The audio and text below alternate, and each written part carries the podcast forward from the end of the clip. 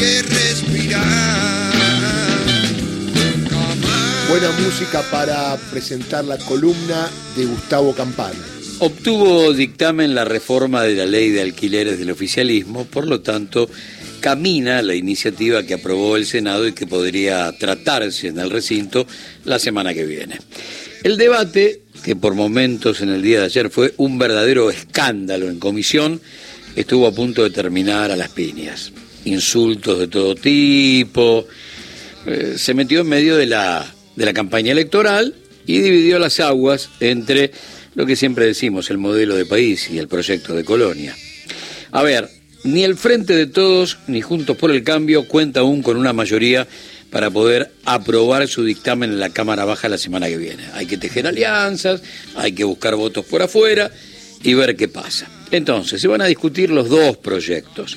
El aprobado en agosto, liderado por Juntos por el Cambio, que tenía esencialmente dos ítems fundamentales, contrato de dos años y una actualización cada cuatro meses, y el de eh, Frente de Todos, que fue modificado eh, a través del Senado de la Nación, aquel que discutió diputados y que habla de tres años de contrato y actualización semestral.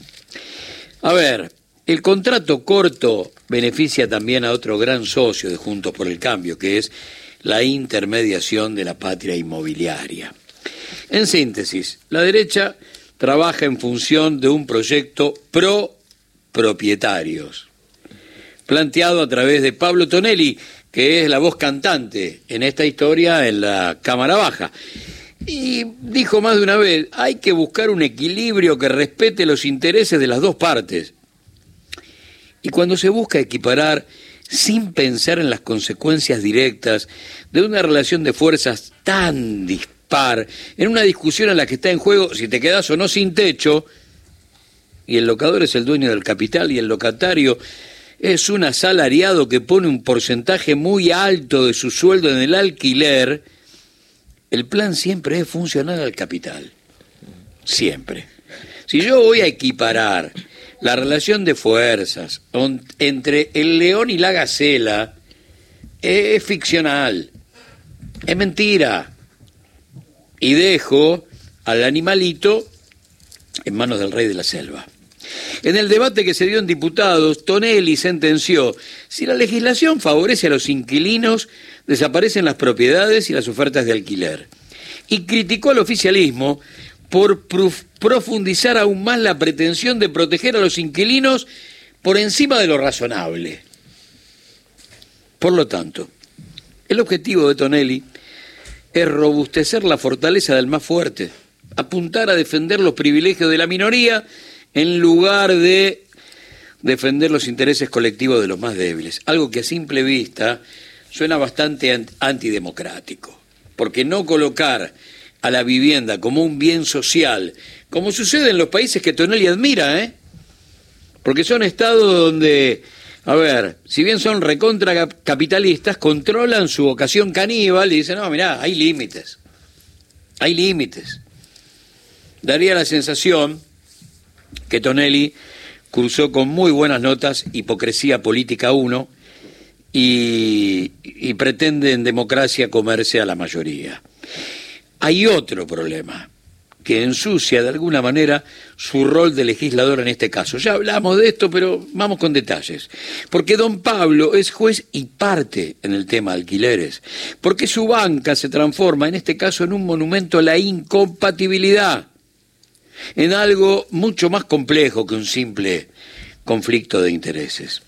Según su declaración jurada, su declaración jurada, no una versión, un rumor, su declaración jurada. El diputado, que también es integrante del Consejo de la Magistratura, tiene seis departamentos alquilados en la ciudad de Buenos Aires. Seis. Uno con una superficie de 581 metros cuadrados. El segundo, 167. El tercero, 163. El cuarto, 152. El quinto, 150. El sexto, 132. A valores de mercado, y se estima que el tipo recoge por mes entre 4 millones y medio y 5 millones de mangos. Pero aparte tiene otras 10 propiedades. ¿De acuerdo a qué? A su declaración jurada. Tiene cuatro lotes y dos casas en Pinamar, dos casas en La Plata y un departamento en la ciudad de Buenos Aires. En total, el tipo que es dueño de 15 propiedades se pone al frente de la palabra de la derecha en el debate por la ley de alquileres.